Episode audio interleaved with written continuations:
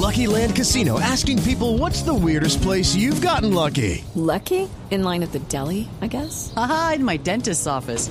More than once, actually. Do I have to say? Yes, you do. In the car before my kids' PTA meeting. Really? Yes. Excuse me, what's the weirdest place you've gotten lucky? I never win and tell. Well, there you have it. You can get lucky anywhere playing at LuckyLandSlots.com. Play for free right now. Are you feeling lucky? No purchase necessary. Void where prohibited by law. 18 plus. Terms and conditions apply. See website for details.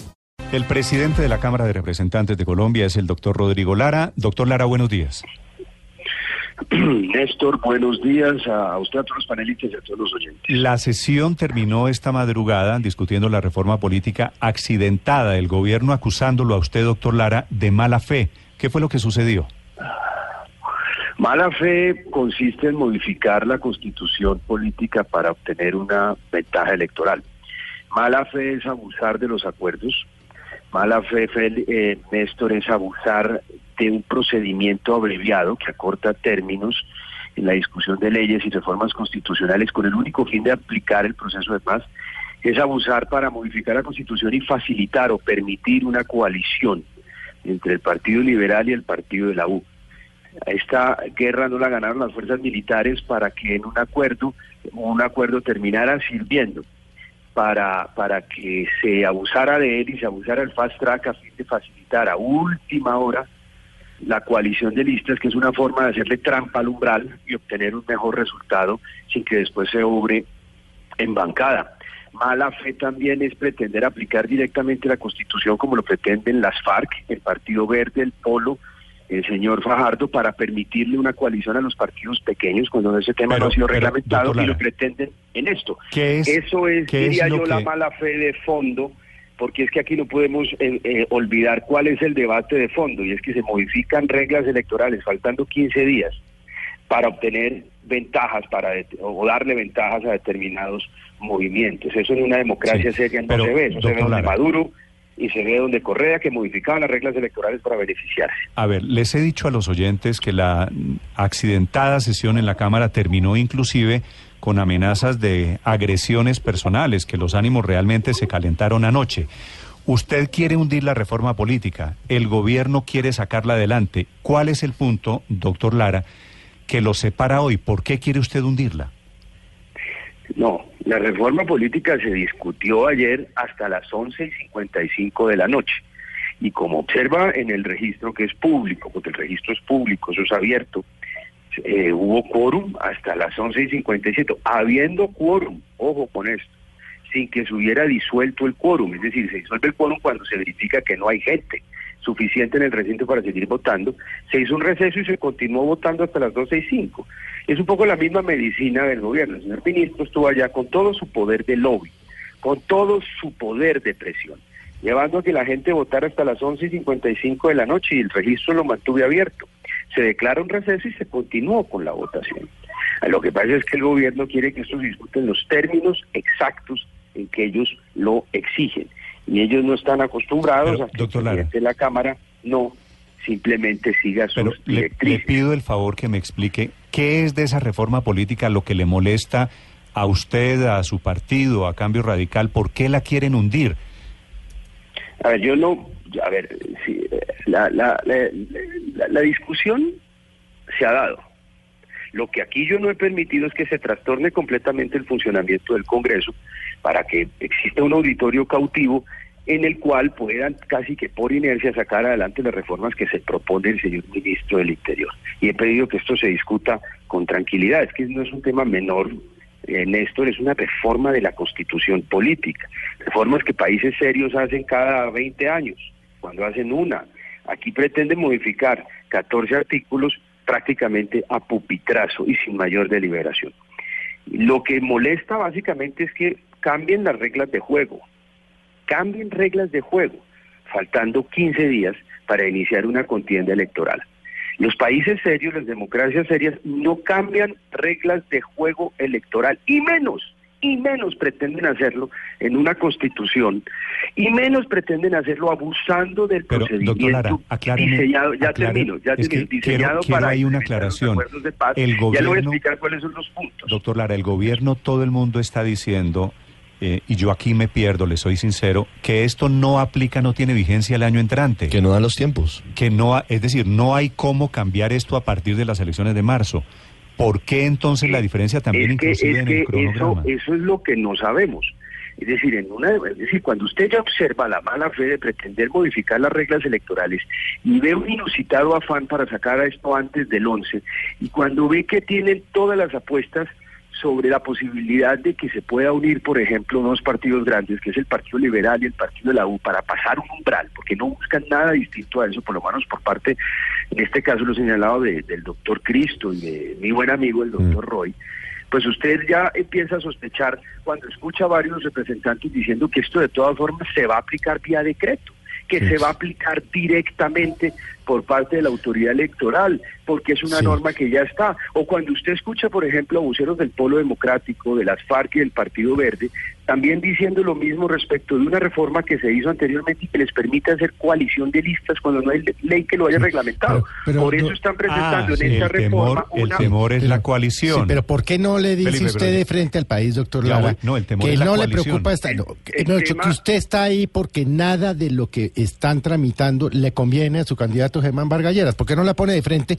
en vez de montar tantas ¿Y teorías por qué más bien jurídicas? no va y por qué más bien en lugar de quedarse en el tema personal no va al tema de fondo? No, no, no, no, no, porque ¿por qué no le dice y usted al país que la reforma no le conviene a Vargalleras es que y no monta tanta teoría? cambian, las reformas electorales, no- las, las normas electorales no se cambian en ninguna democracia decente faltando un año, y menos aún cuando se hacen mm, modificando la Constitución para darle una ventaja a unos candidatos. Pero, o usted Lara, qué correacción yo, puede yo creo que usted ya, me, ya me explicó, lo que pasa es que pasó muy rápido, lo que le molesta... Eh, son las lo- coaliciones. Lo que les no les conviene a ustedes son las coaliciones que quedan abiertas con esta reforma política, ¿no es verdad?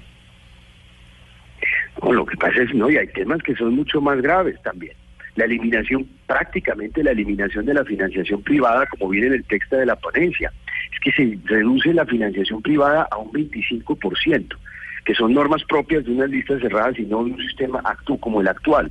Y eso tiene un propósito también, darle ventaja a los sectores de izquierda que sienten, y lo, así lo han dicho en diferentes debates, que, que, que no, que la financiación privada, como no les llega lo suficientemente a ellos, pues por lo tanto debe eliminarse, como si esto no fuera una sociedad abierta, como si aquí no hubiera un sector privado que pudiera también hacer aportes en la financiación de las campañas políticas. Le, le doy otro ejemplo supremamente grave, la creación de partidos de garaje. Con 70 mil afiliados, que son 70 mil firmas en, en sí, usted puede conformar un verdadero partido político. Y si usted tiene, por ejemplo, 6 mil afiliados en el departamento de Nariño, usted puede avalar y postular candidatos para consejos y asambleas. ¿Quién cree en Nariño que va a hacer ese tipo de, o utilizar de esta figura? Muchas de estas organizaciones supuestamente sociales que son realmente dirigidas y utilizadas por un señor como alias Guacho o el señor Romaña. Es una verdadera operación avispa de partidos eh, alrededor de unos partidos más grandes de, de izquierda, de las FARC o, o así similares, que van a pretender también utilizar estos acuerdos para obtener ventajas electorales, con el riesgo de dislocación absoluto del sistema político. Sí. Le puedo dar muchos temas que van mucho más allá No, creo- del tema creo ya- personal o del tema de, del señor eh, Vargalleras o los intereses del doctor Vargalleras, etcétera. Es un tema realmente de fondo. Es que usted no modifica reglas electorales en un país serio, faltando 15 días para el inicio de las justas electorales. Eso lo hace Maduro, eso lo hace el señor... eh, eh, lo hacía el señor Chávez, lo hace el señor Correa, pero a mí me parece que esto no tiene ninguna presentación. Y la verdad que lo que de mí se ha tratado se ha mantenido el registro abierto y las certificaciones, porque son documentos públicos, están. Y durante todo el mes de octubre se, se, se, se, se disolvió el quórum por falta, se disolvió la, la plenaria por falta de quórum. Y ahí están las constancias, si quiere se las hago llegar a su, a su Twitter, Néstor, para que usted mismo las pueda observar. Lo que pasa es que pues este es un tema que ha sido complejo. Tenía además esta reforma y yo les dije que no lo metieran porque eso era para problemas que lo No, pero presentaran ya veo- ley Ya que veo, es el Tribunal de Aforados que ayer se hundió. Quiero también precisar esto, que ayer se hundió. Doctor Que Lara, ayer la- se hundió porque no hubo mayoría absoluta. la última pregunta sobre una de sus muchas controversias, Sí, Ricardo. tiene que ver, eh, doctor Lara, con eh, el documento, con la carta que enviaron ayer ustedes a la seguridad de la Cámara de Representantes pidiendo que no se permita el ingreso de integrantes de las FARC, del partido de las FARC, exguerrilleros de las FARC, hasta tanto no pasen por el sedazo de la Justicia Especial para la Paz. Hay voces que dicen que esto no es constitucional porque el acuerdo de paz está por encima de una solicitud que hace la presidencia de la Cámara de Representantes. ¿Esto sí se puede aplicar en la práctica? Lo que se está pidiendo es que ellos ingresen una vez se hayan sometido formalmente a un juez. No estamos esperando el resultado final, pero creemos que simbólicamente ellos deben someterse a una jurisdicción para que respondan por los delitos que han cometido. Y yo le cuento un poco lo que hay detrás de esto.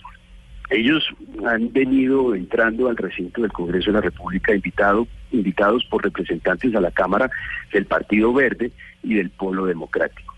Yo les solicité a estos representantes de ninguna forma que restringieran o, o, moderaran o limitaran al máximo la presencia de estos señores por los por la incomodidad y por los comentarios que, que ha producido su, su asistencia a diferentes eventos. Les expliqué que ellos tienen un salvoconducto que les permite hacer pedagogía del proceso de paz, pero la pedagogía no puede convertirse en una actividad proselitista o en nada que se le parezca y lamentablemente pues ellos siguieron ingresando con mucha frecuencia y se presentaron los insucesos que ustedes tal vez recuerdan de hace unas semanas, mm. en donde unos representantes tuvieron unos, un altercado con el señor, pues no sé el nombre de él, conocido como Santrich, en, en la organización FARC, y, y, y, hubo mucha molestia no solamente por parte de los representantes directamente involucrados, sino también por parte de otros muchos, algunos de ellos que han perdido a su padre, han perdido a su madre, han perdido seres queridos por el accionar de estos señores. Siempre que estos señores llegaban al Congreso de la República, eh, el coronel de la policía encargado de seguridad me llamaba para solicitar el ingreso de estas personas. Y al inicio les autoriza el ingreso, pero le pedí a los representantes, por favor, yo creo que esto es una provocación, ellos vienen aquí actividades que no son realmente pedagógicas, tienen ya mucho que ver con política, por favor no lo traigan más.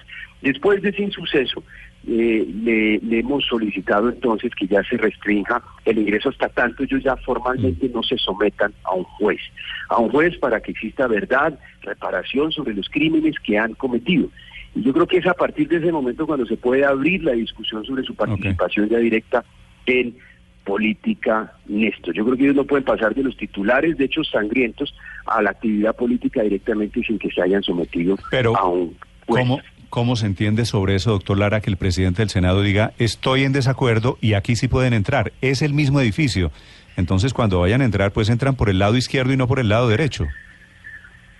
Pues mire, son dos administraciones autónomas, completamente autónomas. Sí, pero el pasillo, el pasillo el mismo, es, es, el mismo edificio. edificio sí. A lo que no pueden, y, y, esto va referido esencialmente a actividades organizadas en el seno de la Cámara de Representantes, audiencias, a foros, que se habían convertido en auditorios cautivos en donde se llevaba televisión de la Cámara de Representantes y medios, y ellos difundían o sus o hacían, echaban sus discursos, difundían sus mensajes y eso era más una actividad política y yo creo que nosotros no podemos prestar ese auditorio cautivo, esos medios de comunicación para una actividad política de estos señores cuando, insisto, no se han sometido a un, okay.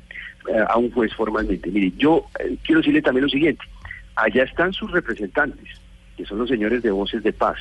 A ellos les he dado absolutamente todas las garantías, les consiguió una oficina que no tenían y les he dado la autorización para que puedan expresarse a través del canal de la Cámara de Representantes, como cualquier representante a la Cámara. Solicité que no hubiera la más mínima discriminación hacia los señores de Voces de Paz. Ellos presentan proposiciones, ellos pre participan en los debates y de verdad he, he hecho todo para que tengan las mayores garantías, porque independientemente de la posición de mi partido, la mía personal, es que yo creo que este, en este proceso de paz hay que avanzar, es mi posición personal y, y hay que hacerlo, eso es okay. implementándolo de la mejor forma y sin cometer errores. Doctor Lara, muchas gracias por acompañar.